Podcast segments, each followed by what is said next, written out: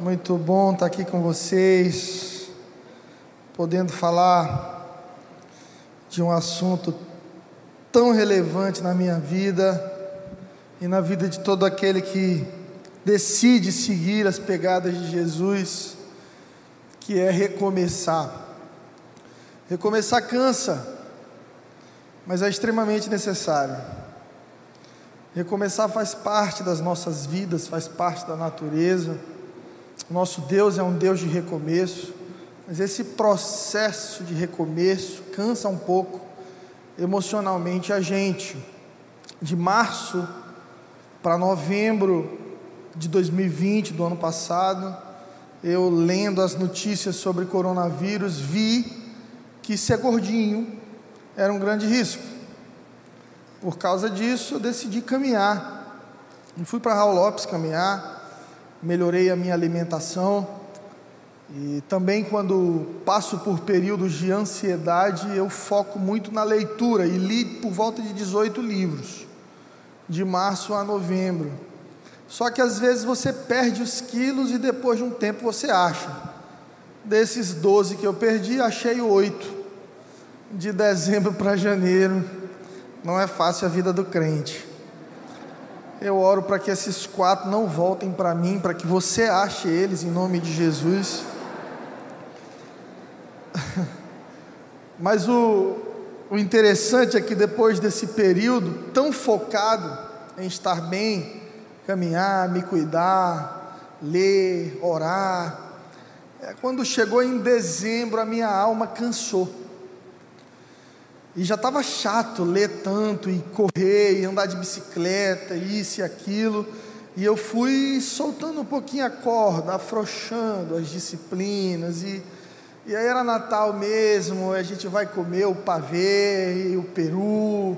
E daqui a pouco o ano vira e vem as férias. E vamos deixar um pouco isso de lado.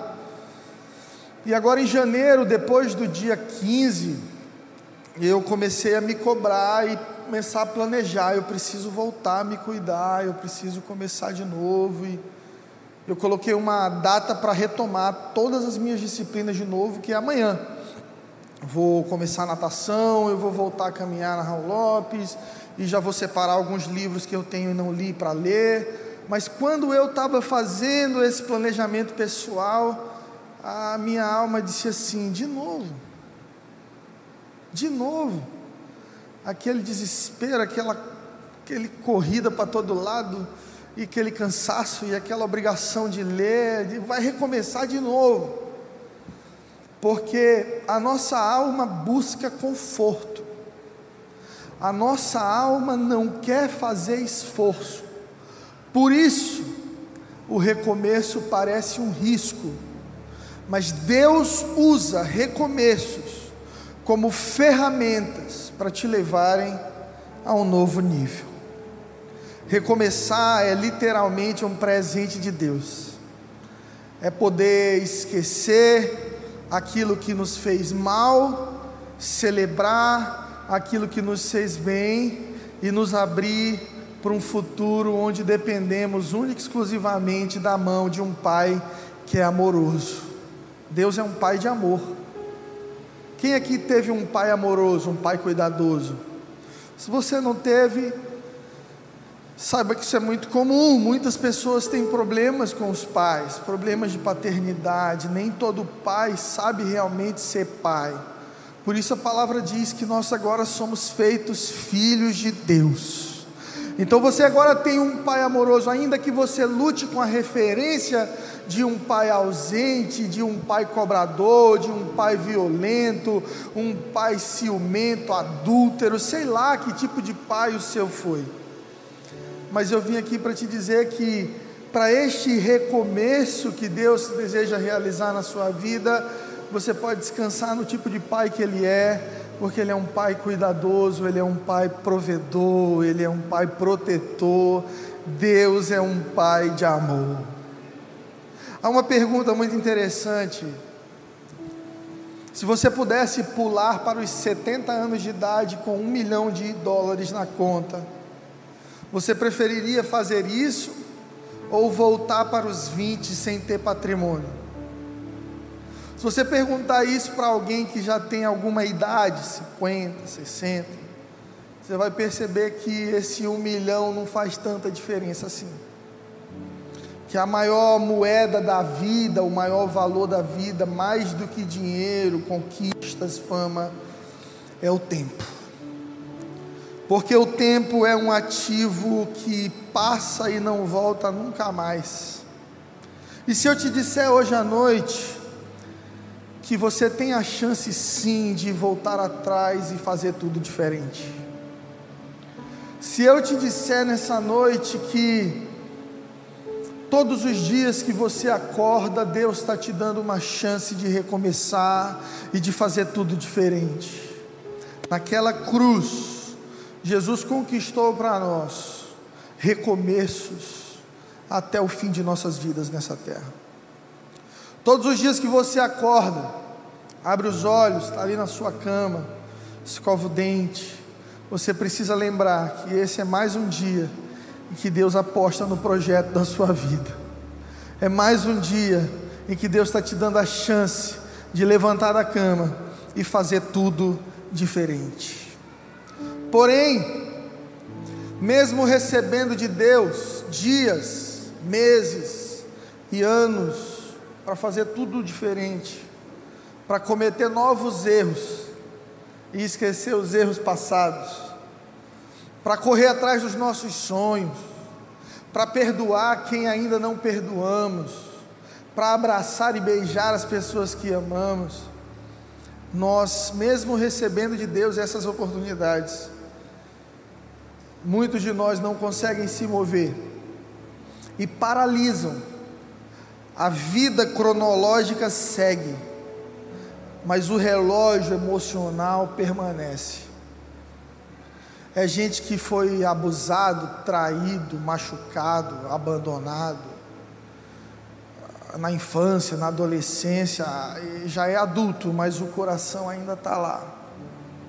A alma ainda está presa e precisa ser desatada, desamarrada dessas amarras emocionais que nos prendem. Deus tem te dado oportunidade de recomeço, mas alguns de nós não temos vivido recomeços porque estamos presos no passado. Insistimos em viver o passado, lembrando das coisas ruins e boas que vivemos. Sabe o que eu acho maravilhoso em Deus, igreja? É que Deus não apaga a memória de ninguém. Seria muito bom se houvesse uma forma de editar a nossa memória, de acessar e dizer assim: olha, anjo, é, de 2012 para 2014, deleta 2013 aí, passa direto. Olha, de 2010 para 2015, deleta, já me joga direto aí no ano de 2015. Há um filme em que o protagonista faz isso, o filme Clique. Eu não sei se você assistiu e ele pula tanto, porque é tão bom pular, que no final ele está velho e ele não conseguiu curtir, porque Deus é um construtor, mais do que fazer você evitar a dor, Deus quer usar a dor para construir quem você será no futuro. E para isso a gente precisa ter sabedoria e resiliência, entender que recomeçar está conectado com reconstrução com resiliência, com paciência, com insistência, esperança. A ordem correta para lidar com o passado, presente e futuro é aprender com o passado. Tem gente que não gosta nem de lembrar, nem de falar do passado, porque tem medo dele, porque só sentiu a dor, não aprendeu.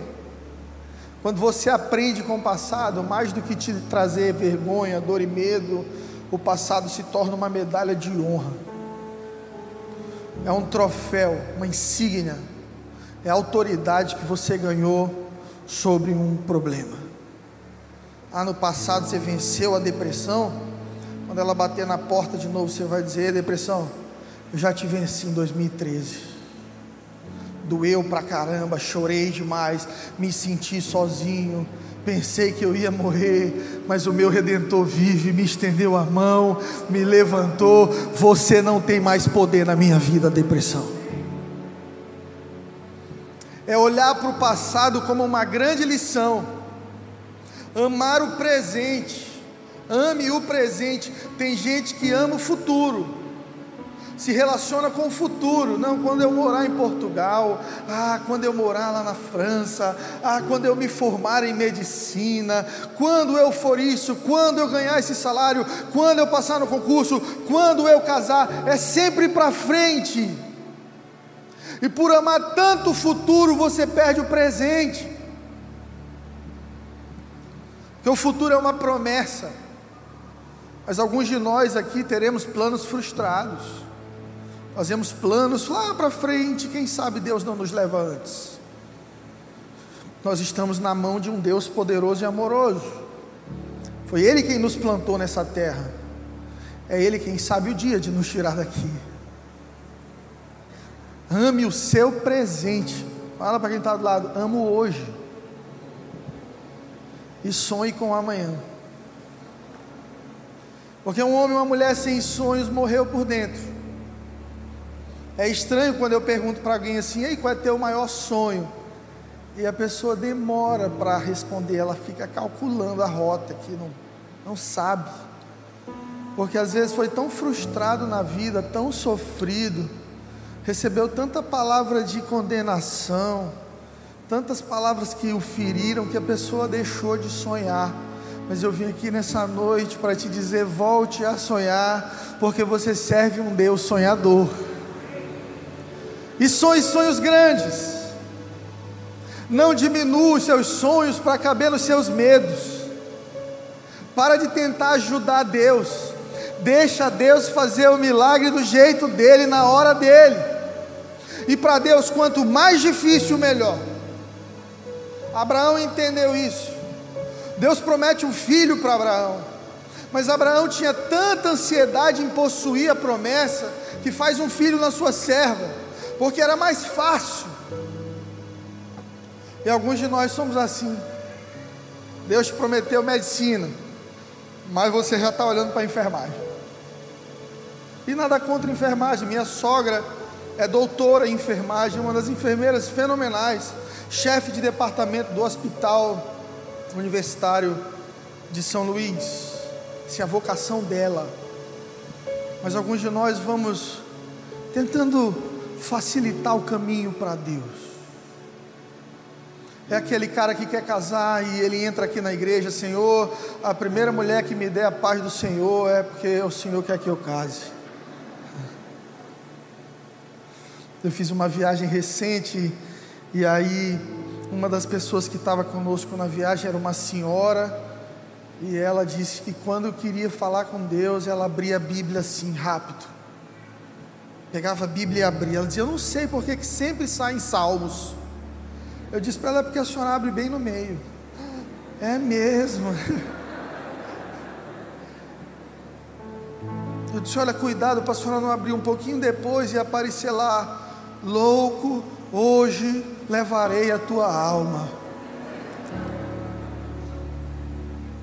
A gente fica querendo usar a Bíblia como horóscopo, porque parece que é mais difícil se relacionar com Deus, orar, falar, trancar a porta do quarto, pode bater na porta, dar soco na parede, pode derramar tuas lágrimas. Ei, Deus entende a tua dor.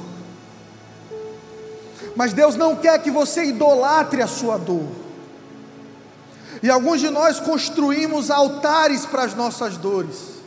Você conhece gente assim? Ninguém sofreu mais do que ela. Eu tinha um amigo assim, e aí eu ia conversar com ele, ele tinha uma frase clássica. Eu dizia assim, cara, hoje eu estou tão cansado. Ele dizia, olha para mim e chora.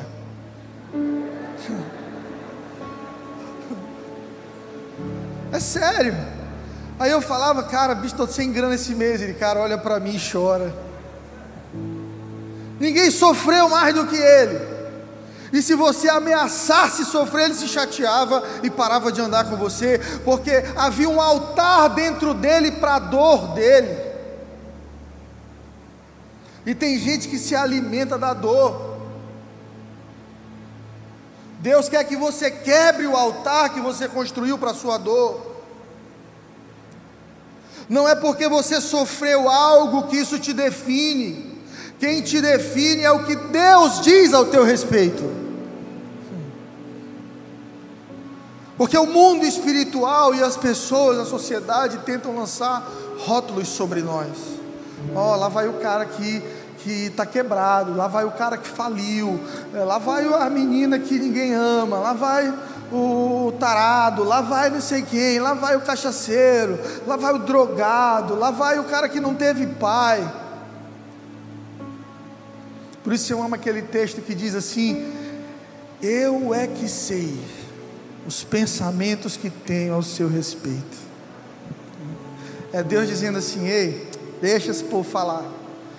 Quem sabe quem você é, quem você será, sou eu, o teu Criador. É bom demais ter um pai assim. É aquele pai que é professora da nota baixa e ele diz para o filho: Filho, com certeza essa professora não deu a matéria direito. Com certeza.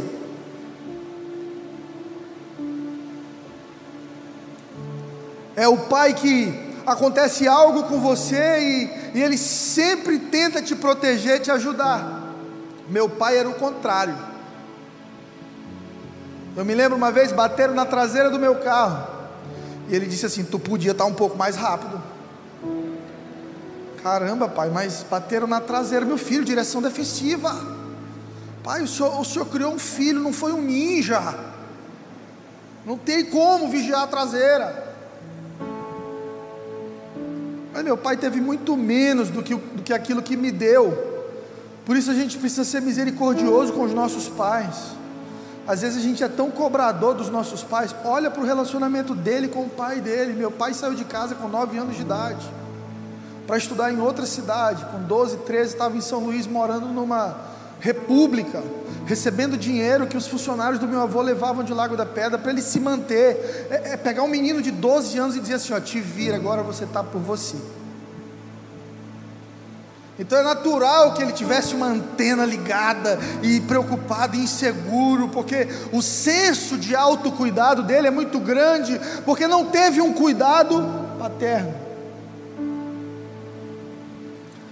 E aí, quando a gente se torna filho de Deus, a nossa mente precisa transicionar de filho de Joaquim, no meu caso, para filho de Deus. Eu preciso entender que, por mais que Joaquim tenha sido esforçado e tenha me dado aquilo que ele pôde me dar, agora o maior governo de Deus na minha vida, a maior influência de Deus na minha vida, o maior cuidado de Deus na minha vida não vem mais dele, vem do Senhor dos exércitos, do meu Abba Pai. Aleluia! Mas Deus não vai apagar a tua memória. Deus vai deixar ela aí para você lembrar realmente de tudo aquilo que te fez mal mas você precisa também promover tudo aquilo que é bom. Doutora Caroline Leaf é uma escritora neurocientista cristã, recomendo os livros dela. Ela fala muito sobre como o cérebro funciona, os hormônios, como é que a tua, tua mente funciona. E ela apresenta num dos livros que eu li uma pesquisa onde ela mostra que é muito mais fácil você lembrar aquilo que te fez mal do que aquilo que te fez bem.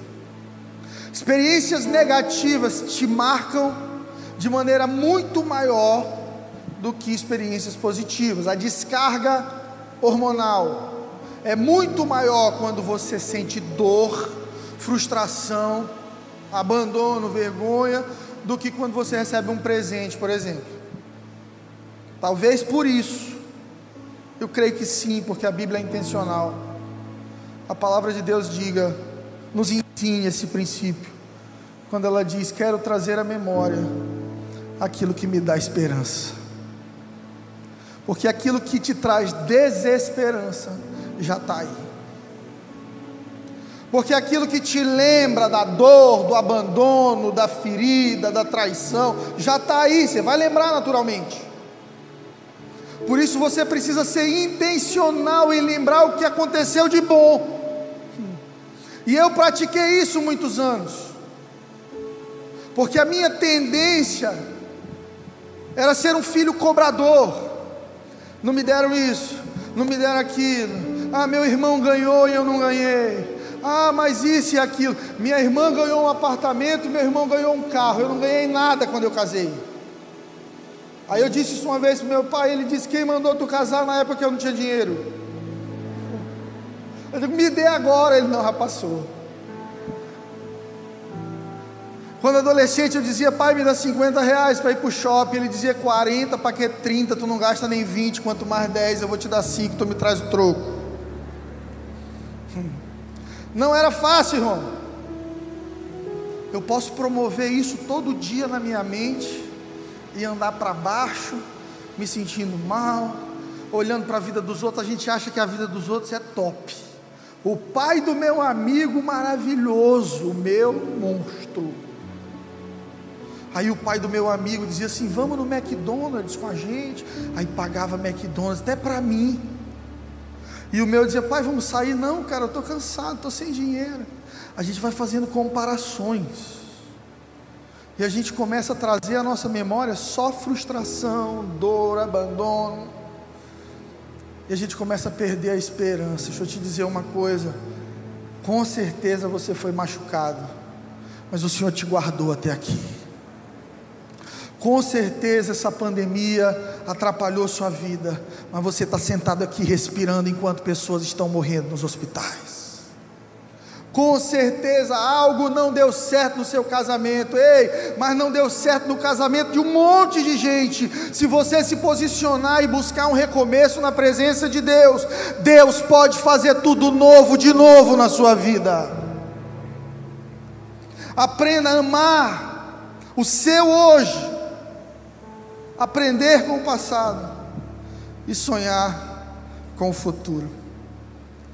Abandonar o eu acho, eu prefiro, eu quero, e ser um servo de Deus humilde, que diz: Eu aceito, eu perdoo, eu me rendo.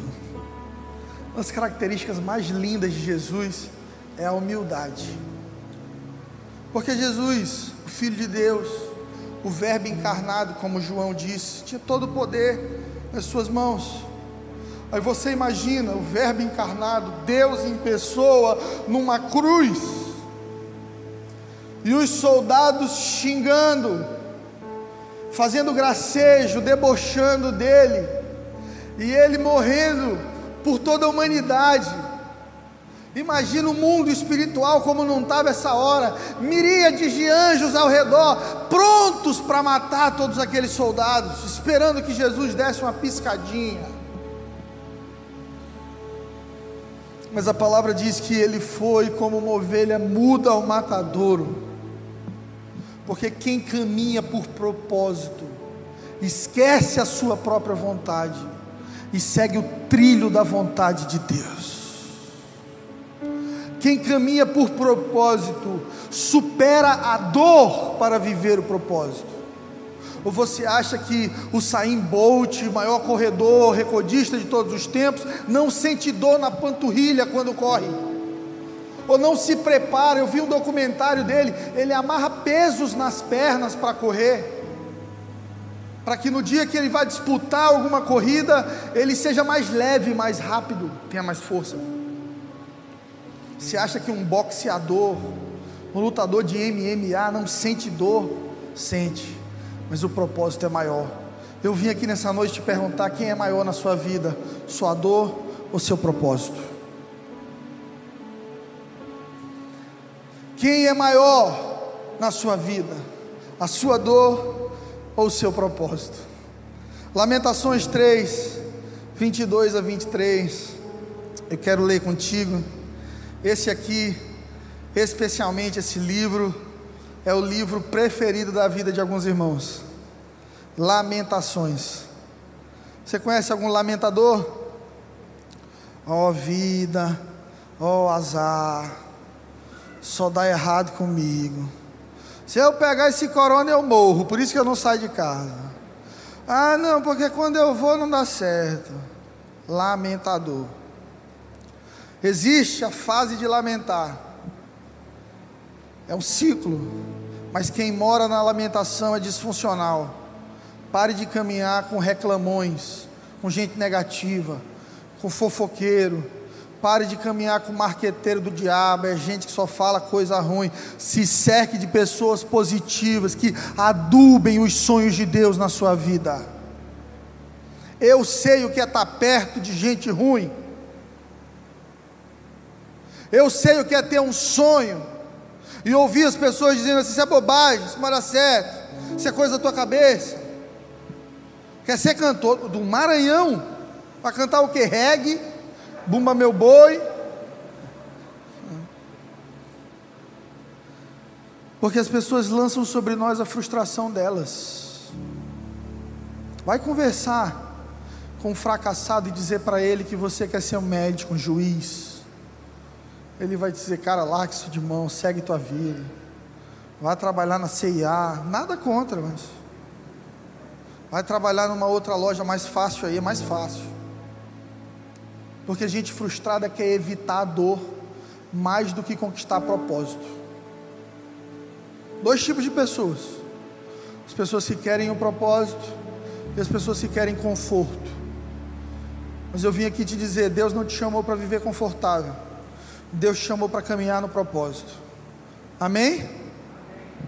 As misericórdias do Senhor são a causa de não sermos consumidos, porque as suas misericórdias não têm fim. Novas são a cada manhã, grande é a tua fidelidade. Eu amo esse texto porque ele desmonta um argumento religioso dentro de mim e no coração de muita gente, de que aquilo que Deus vai fazer na sua vida é fruto da sua performance espiritual. Por exemplo, tem gente que quando quer receber algo de Deus diferente, muda o estilo de vida. Faz um jejum de 40 dias, sobe do monte, desce do monte, sobe do monte de novo, desce. Bota o dízimo em dia, faz isso, faz aquilo, achando que Deus vai olhar e dizer: rapaz, olha aí, o bichinho até está se ajeitando. Eu vou dar uma força para ele. Como se Deus não conhecesse a nossa intenção de comprá-lo com a nossa performance. Mas eu preciso te dizer que o teu dia mais santo é trapo de imundície diante de Deus. A Bíblia diz que a nossa justiça é trapo de imundície. Você sabe o que é trapo de imundície? Em Israel, Há milhares de anos atrás, quando as mulheres entravam em período de menstruação, elas passavam um pano entre a perna, um pano grosso. Não existia absorvente. Então elas ficavam todos os dias com um pedaço de pano, que ao final do dia era jogado fora de tão sujo. E Deus faz uma comparação com trapo de imundície, quando quer dar a qualidade da nossa justiça diante dele. Deus diz que a nossa justiça é trapo de imundície. Ou seja, o teu dia mais crente, irmão. Você acorda ouvindo louvor, aí bota o joelhinho, ora, no escritório levanta a mão, aleluia, prega no ônibus, chega em casa, ora, ganha uma vida para Jesus, de noite aí você chega assim, uau, eu sou crente. Deus olha para ti e diz: trapo de imundície. Por que e como somos aceitos por Deus então? Porque as misericórdias do Senhor são a causa de não sermos consumidos, é tudo sobre Jesus, é porque Jesus permaneceu sentindo dor e foi fiel ao propósito, é porque Jesus não olhou para trás e deixou aquela cruz, porque Jesus morreu na cruz e foi até o final do Getsemane que nós temos acesso à presença de Deus. É sobre Jesus. Porque se fosse sobre nós, a gente vira um bando de fariseu. A gente começa a condenar quem não faz igual a gente. A pergunta que mais vem nas minhas caixinhas de pergunta é: Pastor, pode tatuagem? Se for feia, não pode. Tatuador ruim. Faça uma bonita. Bote meu nome, Frederico. Bote um versículo, a pomba do Espírito Santo, um coração, o nome de um filho. Pastor, pode tomar vinho, pode isso, pode aquilo. Sabe o que isso mostra?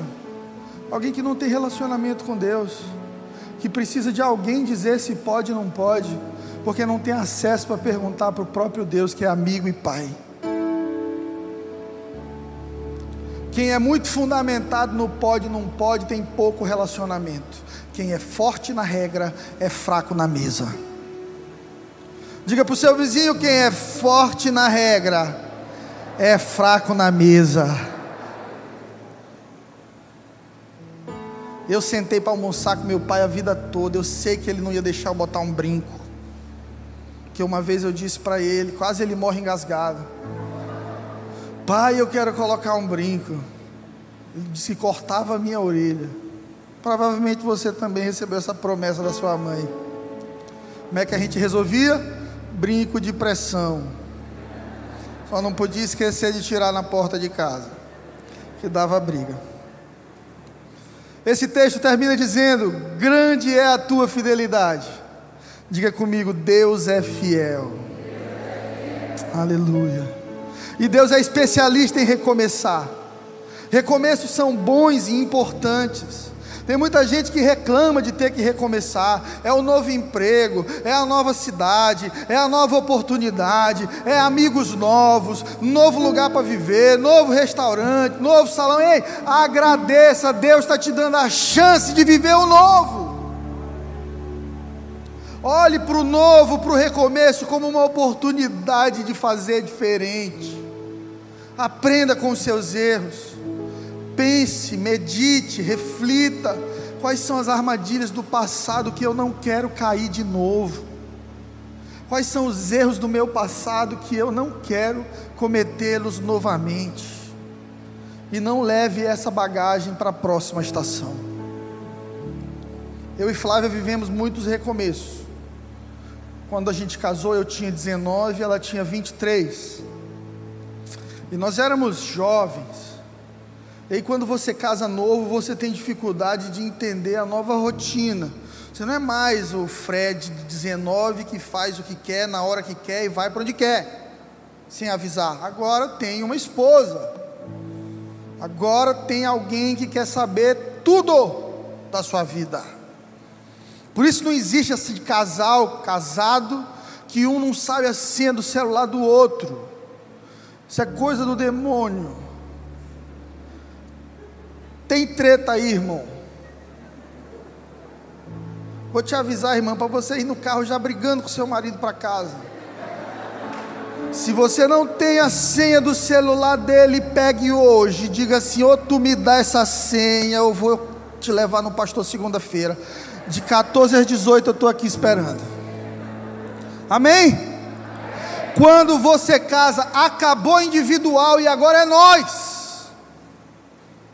Lá em casa todo dia a gente come frango. Porque a pastora Flávia não come carne vermelha. Às vezes eu me sinto o próprio frango. Porque é estrogonofe de frango. É fricassê de frango. Lasanha de frango, hambúrguer de frango. Mas se não for de frango, ela não come, então ela tem que comer. Agora não é mais eu, é ela, nós. E aí eu deixo para comer a minha carne com os meus amigos em outro momento. Mas quando eu estou na mesa, não é sobre mim, é sobre a minha casa, sobre o meu povo, sobre aqueles que eu preciso amar e cuidar. Então a gente precisou aprender a viver junto. Eu, com 19 anos, casei, precisei aprender o que era boleto. Você que sonha em casar, você precisa entender o que é boleto. Você precisa viver a filosofia do boleto. O boleto sempre vence. Sempre vai vencer. E quando você casa e recomeça, você tem que entender isso. O que passou, passou. E agora tudo se fez novo. E aí eu e Flávia entramos no ministério juntos, muda a rotina. Agora a gente não é, além de nós, precisamos cuidar de outros também. E aí depois tivemos filhos e muda um pouco mais a rotina. E a gente todas essas vezes recomeçando. E aí fomos passar um tempo em Belo Horizonte, mudamos um ano em Belo Horizonte, novo lugar para viver, novos amigos, padaria nova, salão novo, novas avenidas, tudo novo. Voltamos para São Luís, tudo novo de novo. Nove, dez anos em São Luís e Deus diz: vocês agora vão para o Piauí, bora, tudo novo de novo. Porque Deus ama recomeços. Porque todas as vezes que Deus te dá um recomeço, Deus não está te atrasando, Deus está querendo te promover. Recomeço para Deus é promoção, chance de fazer melhor, chance de fazer diferente. Mas a gente se apega só ao lado ruim do recomeço. A gente fica promovendo só o que a gente perdeu. Ah, mas eu não vou mais ver meu pai, eu não vou mais ver não sei quem. Às vezes esse povo que você não está vendo só falava mal de ti, meu irmão. E Deus te colocou numa mesa nova, porque Deus sabe o assunto que surge na mesa depois que você levanta. Fala para o teu vizinho, Deus sabe o assunto que surge na mesa depois que você levanta. É Deus quem cuida de ti, amém? Cada dia novo, cada nova manhã que Deus te dá, é Deus dizendo assim: vai lá, filha, vai lá, filho, faz melhor, faz diferente, acerta dessa vez. Quando Samuca começou a aprender a andar de bicicleta, ele foi ganhando confiança. Aí eu dizia anda devagar, e ele já estava querendo rebentar. Criança tem isso, né? Quando a gente é imaturo, a gente, a gente aprende a primeira lição e acha que já sabe de tudo. E eu dizia para ele: cuidado, cuidado. Não, eu estou fazendo tudo, subo na calçada, pulo isso e aquilo. Um dia eu estou em casa, o povo me traz samuca carregado. Ele encontrou uma outra que sabia de tudo, e os dois deram de frente com a bicicleta caiu com a cara no chão, ralado aqui, aqui, aqui, aqui, o peito. A gente dando banho nele, ele gritava porque ardia a água no arranhão. E aí eu disse para ele assim: cadê tua bicicleta? Ele me olhou e disse: joga fora. Igual o Rock Balboa, assim, no final do filme já, detonado. Aí eu fui no meu quarto, comecei a rir, como um bom pai. Eu disse: se lascou, meu irmão, bichinho. Aí peguei a bicicleta dele, guardei no fundo de casa e disse assim: Deixa, vai passar, ele vai andar de novo, mas vai andar mais prudente. Às vezes eu fico pensando que algumas das nossas quedas, elas são provisão de Deus nas nossas vidas. Alguns dos nossos acidentes de percurso é Deus evitando algo pior.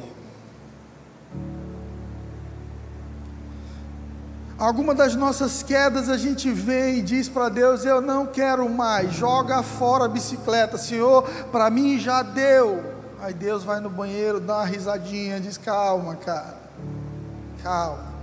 Essa dor que você está sentindo vai passar, mas ela vai deixar você um pouco mais cheio de sabedoria. Se a dor não te traz sabedoria, então você vai precisar sentir dor de novo como uma tentativa do céu de te dar a oportunidade de aprender a lição pela milésima vez. Por isso tem gente que bate a cabeça no mesmo lugar a vida inteira, é cabeção. Deus dando oportunidade, dizendo: muda, muda, olha, de novo, você bateu de novo, anda devagar, vai com calma, de novo, caiu de novo, levanta de novo. Deus vai recomeçar com você quantas vezes forem necessárias, mas precisa recomeçar em outras áreas, e alguns de nós estamos vivendo recomeço na mesma área todos os dias. É normal quebrar uma empresa, é normal começar um curso e parar no meio do caminho, é normal perder amigos no caminho da vida. Porque a vida é recomeço, o que não é normal é repetir as mesmas quedas, erros, a vida inteira. Infelizmente, tem gente que não entende a lição nas primeiras quedas. A ciência diz que você é a repetição daquilo que você faz. Ou seja, uma pessoa que estuda todo dia se torna alguém cheio de conhecimento. Uma pessoa que faz exercícios diários será alguém saudável. Uma pessoa prudente, disciplinada, que guarda recurso, será alguém próspero, alguém sábio, porque pratica a disciplina da sabedoria. E se nós somos a repetição do que fazemos todos os dias, Deus é o Deus do recomeço, porque todos os dias Deus começa de novo com a gente. Já parou para pensar que Deus podia olhar para a terra e dizer assim: confusão isso aí. Deixar o povo dormir, hoje eu desligo a luz. Já era. Existem muitas teorias de destruição da terra: meteoro, o sol apagar, isso e aquilo. Ah, tantos anos, pode apagar o sol, a gente morre de frio, pode o, a, problema climático aí, trazer tsunami, isso e aquilo. Está tudo na mão de Deus. No dia que Deus decidir que acabou, acabou. Porque Ele decidiu quando começaria. O que você precisa entender é que Deus está decidindo recomeçar todo dia e você ainda está olhando para o passado com medo de recomeçar. E a vida não vai voltar atrás para te ajudar. Puxa, como eu queria voltar para os 20, porque eu passei dos 20 aos 40 só lamentando e reclamando e com medo de viver. A vida não volta mais, ontem já passou, Deus te deu hoje. O que que você está fazendo com esse presente chamado hoje de Deus na sua vida? Gaste menos horas com Netflix, menos horas nas redes sociais, vivendo, ouvindo e vendo a vida dos outros. Pega um caderno, escreva os teus sonhos e objetivos, apresenta para Deus e vá em busca de um recomeço, porque todos os dias Deus recomeça contigo. Quando você pede perdão, Deus te perdoa e recomeça.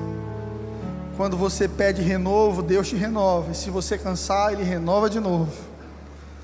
Deus é como aquela voz do GPS do Waze ou do Google Maps às vezes você pega o caminho errado e ela te diz: você saiu da rota, recalculando a rota, ande 100 metros e vire à esquerda e volte para o caminho do propósito.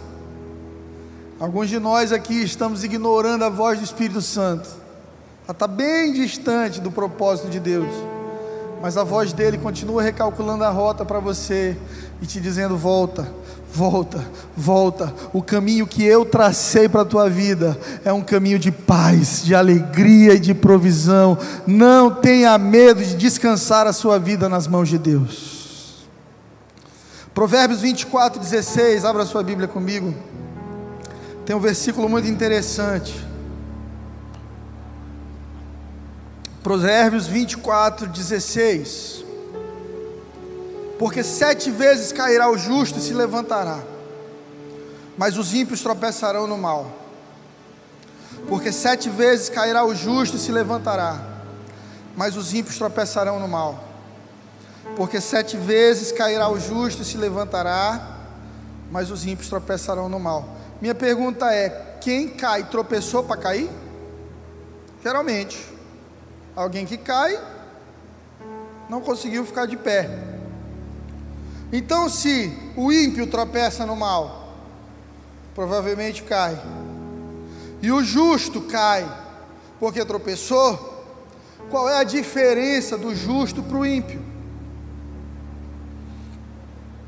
O número 7 na Bíblia representa perfeição. É Deus dizendo: todas as vezes que um justo vacilar e ele desejar recomeçar, eu levanto ele de novo. E por que, que o ímpio não levanta?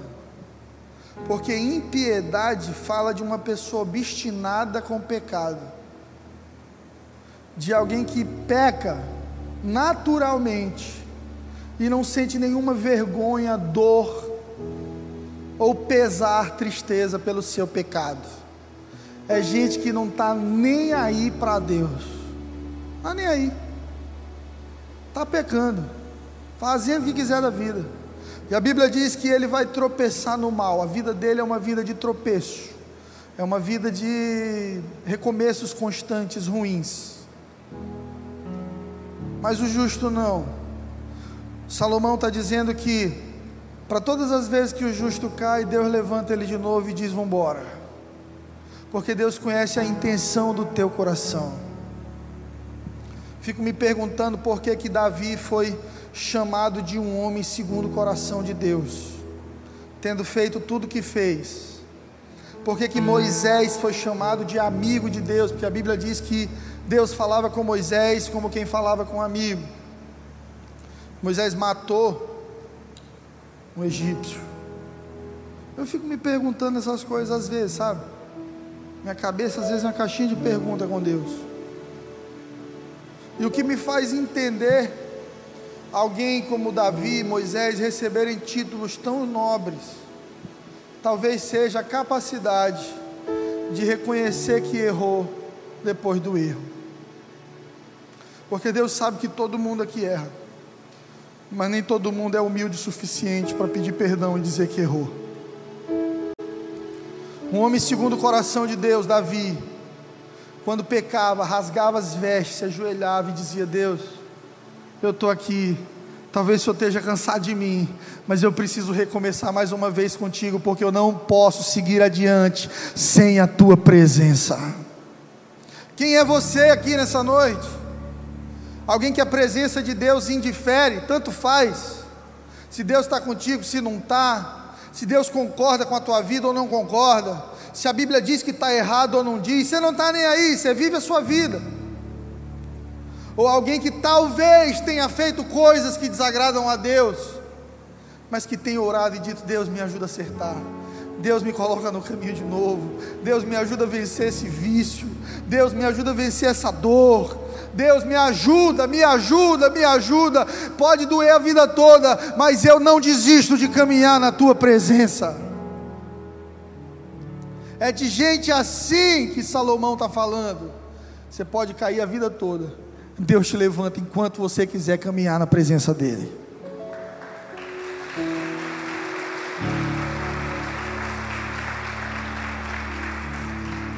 Abraão teve que recomeçar para viver um recomeço extraordinário. Abraão era próspero, tinha tudo. Deus não muda Abraão de lugar porque ele estava precisando de dinheiro, de Não, Abraão tinha tudo.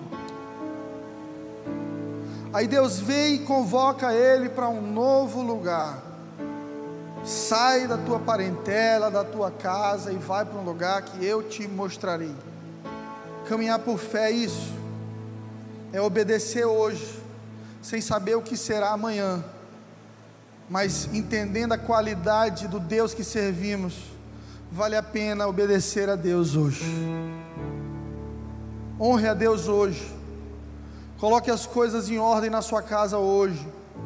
Coloque as coisas em ordem no seu coração hoje. Se precisa pedir perdão para alguém, peça hoje. Se precisa restituir alguém, restitua hoje. Se precisa perdoar alguém, perdoe hoje, não deixe para amanhã. Porque à medida que você planta sementes de obediência hoje, Deus vai abrindo portas para o teu futuro amanhã. Porque o processo de Deus na tua vida é proporcional à tua obediência. Pare de se preocupar com daqui a 10 anos. Comece a se preocupar em obedecer a Deus essa semana. Porque à medida que você constrói uma vida de disciplina, de obediência a Deus, daqui a 10 anos, com certeza, você estará num lugar muito melhor do que hoje. Porque obediência te promove. Veja, salvação, recomeço, perdão, tudo isso é de graça e Deus te dá sempre que você precisa. Mas porque está cheio de gente perdoada, agraciada e salva dentro da igreja que a vida não anda porque só caminha debaixo da misericórdia e nunca do propósito.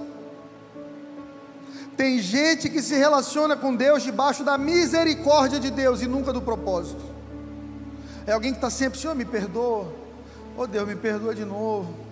Deus, de novo aí, me perdoa. Deus aí, ó, mais uma vez, de novo. Deus está perdoado. Embora. Só que por perder tempo com tantos recomeços na mesma área, você se torna um filho imaturo, incapaz de receber de Deus um rema, um comando para a próxima estação, porque Deus não encarrega missão para menino. Deus não chama menino para exército para servir. Quem aqui quer viver mais de Deus esse ano? Alinha a tua vida ao propósito de Deus. Obedeça a palavra de Deus. Lute com todas as tuas forças para caminhar na presença dEle. E a nova estação de propósito está chegando na sua vida em nome de Jesus. Não se sinta culpado por não ter dado certo em algum projeto. Todos nós, em algum momento, vamos errar. Agora, aprenda com seus erros, para não levar eles com você para a próxima estação. Pregando numa quarta-feira aqui, uma vez, eu falei sobre aliança e sobre encerrar ciclos, saber finalizar estações para viver uma próxima. Um rapaz me procurou na minha sala, muito nervoso, eu preciso conversar com o senhor. Eu digo, pois não, é porque assim, eu estou com a minha a amante da minha namorada aqui na igreja, ela me trouxe. A amante da sua namorada é. Aí você não é casado com ela. Não, não, casado eu sou com a outra. É. Eu, que outra, meu irmão? É, é porque eu sou casado. Aí essa é a minha namorada e depois dela eu tenho a amante que está aqui comigo hoje. Essa é a tua primeira esposa? Não, essa é a minha segunda esposa, que eu já fui casado e eu traí com a minha atual esposa, que eu estou com a namorada e estou traindo ela com essa que está aqui hoje. Desse nível. Eu disse, meu irmão, que confusão sua vida, hein? Você já entendeu que o problema da sua vida não é mulher? Como assim, pastor? O problema da sua vida não é mulher, você já tem várias. O problema da sua vida é você mesmo. Você está buscando em mulheres aquilo que só Deus pode preencher na sua alma.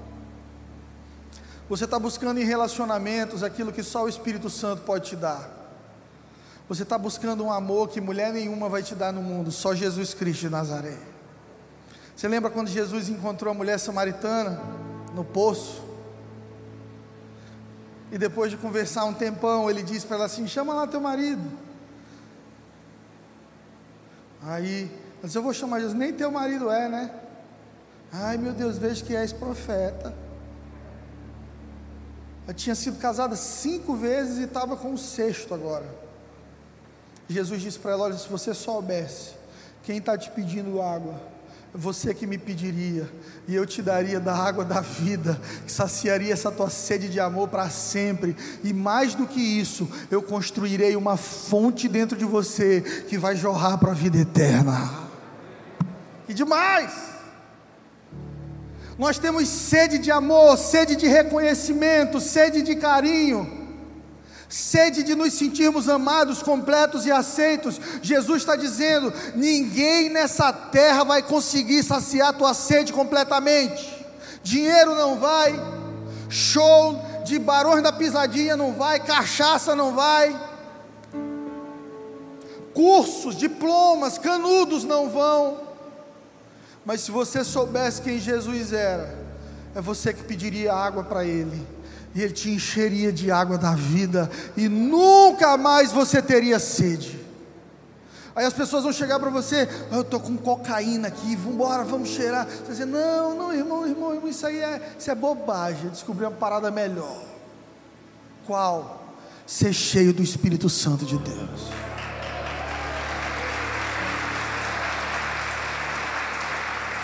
Quando você é cheio do Espírito Santo de Deus, você anda de barriga cheia. Imagina que você vá lá na fogo campeira e você come assim três horas seguidas. Aí quando você sai de lá, eu te encontro na porta e digo assim: Vamos ali, irmão, comer lá em casa. Não, pastor, pelo amor de Deus, não me fale em comida, porque eu estou cheio. É isso que o Espírito Santo de Deus quer fazer contigo, te encher de maneira tão plena que qualquer proposta desse mundo seja recusada facilmente. Quantos casados nós temos aqui? Levanta a mão com fé e alegria para os irmãos que querem casar, ter um bom testemunho. Você está feliz no casamento? Só uns 15 irmãos aqui, gente. De novo, quem está feliz no casamento aqui? Uh! Vocês que querem casar, casem. Casa para você ver como é bom. Muito bom. O pessoal está rindo, não sei porquê. Gente, eu falei com esse irmão, você já percebeu que o problema é você? Ele disse, pastor, eu estou percebendo. Se eu soubesse, eu tinha ficado com a minha primeira mulher. É uma mulher boa. Até hoje a gente conversa, ela me dá conselhos. E eu, com esse meu desejo carnal, essa coisa dentro de mim, eu tenho recomeçado a minha vida uma vez atrás da outra e nunca tem dado certo, porque está recomeçando da maneira errada. Você precisa encerrar ciclos, vencer desafios e passar para a próxima estação. Quem quer dica para manter o casamento aqui para o resto da vida? Case. Eu nem comento mais. Ela levantou cinco irmãos. Mas vocês vão fazer direitinho. Case várias vezes. Você quer ter um casamento para a vida toda? Case várias vezes com a mesma pessoa.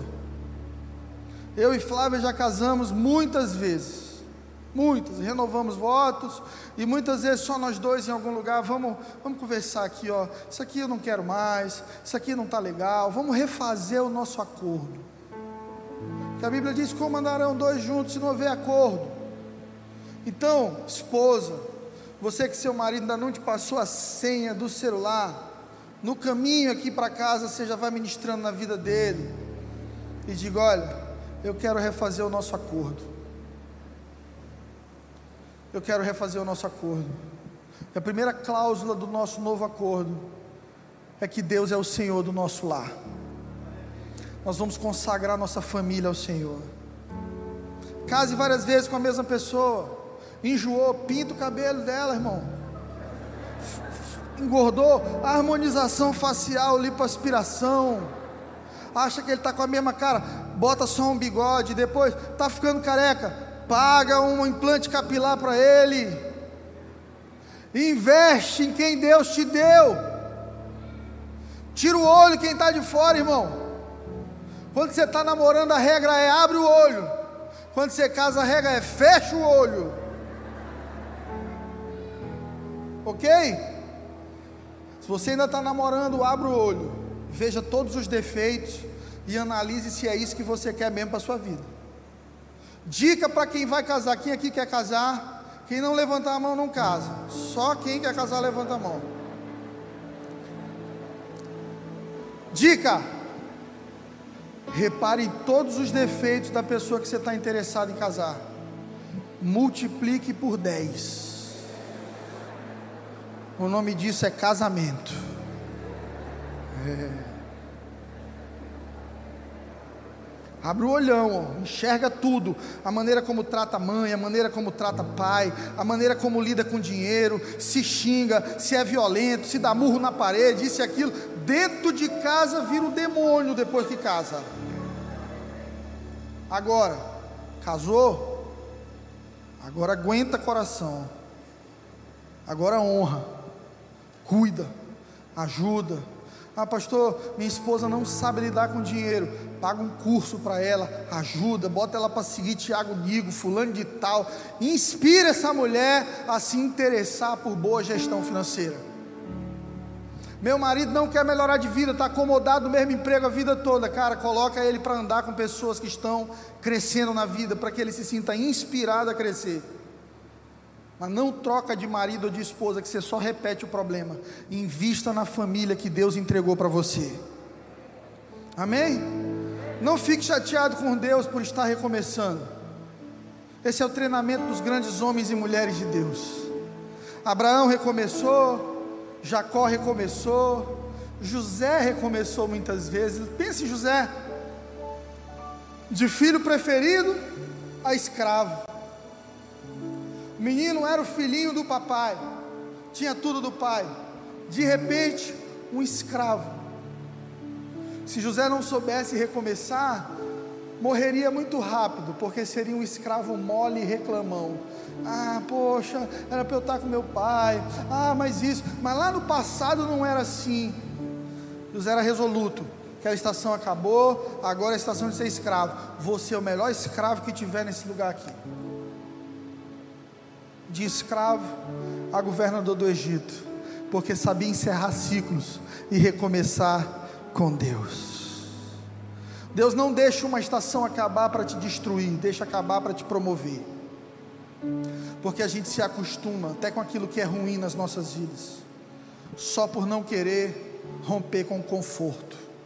Por exemplo, mulheres que sofrem violência doméstica, para elas é desconfortável bagunçar a estrutura dos filhos, da família, com uma denúncia. Por isso, muitas mulheres sofrem violência e não dizem nada. Eu, como seu pastor, mulher, quero te dizer uma coisa: se você sofre violência doméstica, nos procure. Nós temos aqui na igreja advogados, promotores, juízes, delegados. A gente faz essa denúncia e a gente vai colocar ordem na tua casa. Não sofra violência doméstica. Existem recomeços que são necessários. Se precisar bagunçar a casa para te proteger, a gente bagunça. Vícios. Você tem um vício em maconha, um vício em cocaína. Ninguém sabe, só você e alguns amigos. Mas isso vai te destruir lá na frente. E você tem vergonha de bagunçar a tua estrutura social para buscar ajuda para algo que está sugando, minando as tuas energias. Não tenha medo de recomeçar. Procure ajuda. Talvez isso vai atrasar a tua vida um, dois, três anos. Mas quando você entrar no trilho do propósito, Deus te acelera 30 em um. Amém? Eu lembro em 2015, eu comecei a pedir para o meu pai para vir para Teresina. E alguns de vocês sabem, eu estava do lado do meu pai, pastoreando, era uma pessoa de confiança, minha esposa também, cuidando de muita gente, muita responsabilidade, pastoreando louvor, cuidando de uma casa de recuperação. A gente era muito necessário para ele. E eu disse para ele: Olha, não dá mais, eu preciso ir, tem alguma coisa, Teresina, o povo precisa, eu quero estar lá, quero servir. E ele disse para mim: Vai. Eu avisei todo mundo: Estou indo. Deu dois meses, ele me chama e disse: Você não vai mais. Eu estava com apartamento alugado, gente. Disse, Como assim? Eu já aluguei apartamento, já avisei todo mundo: Não, não vai não. Não estou sentindo paz. Mas o senhor não precisa sentir paz, só precisa me liberar para ir embora. Não, não, meu papel é cuidar de ti, você não vai, cancele tudo. Pensa na frustração que eu senti. E na minha cara para olhar para os meus discípulos, filhos, e dizer assim: gente, ó, cancelou, não vou mais, tá? O vovô mandou segurar. Um homem de 30 anos de idade nas costas, que paga as próprias contas, conhecido no Brasil todo, que podia dizer para o pai: estou nem aí, cara, se tu não quer ou se tu deixa de querer, pago minhas contas, eu vou fazer o que eu quiser da minha vida. E o Espírito Santo me disse assim: me fez uma pergunta. Você quer construir, escrever na sua história um capítulo de desonra? Eu queria que você fizesse essa pergunta para quem está do seu lado. Olha nos olhos dessa pessoa e pergunta: Você quer escrever na sua história um capítulo de desonra?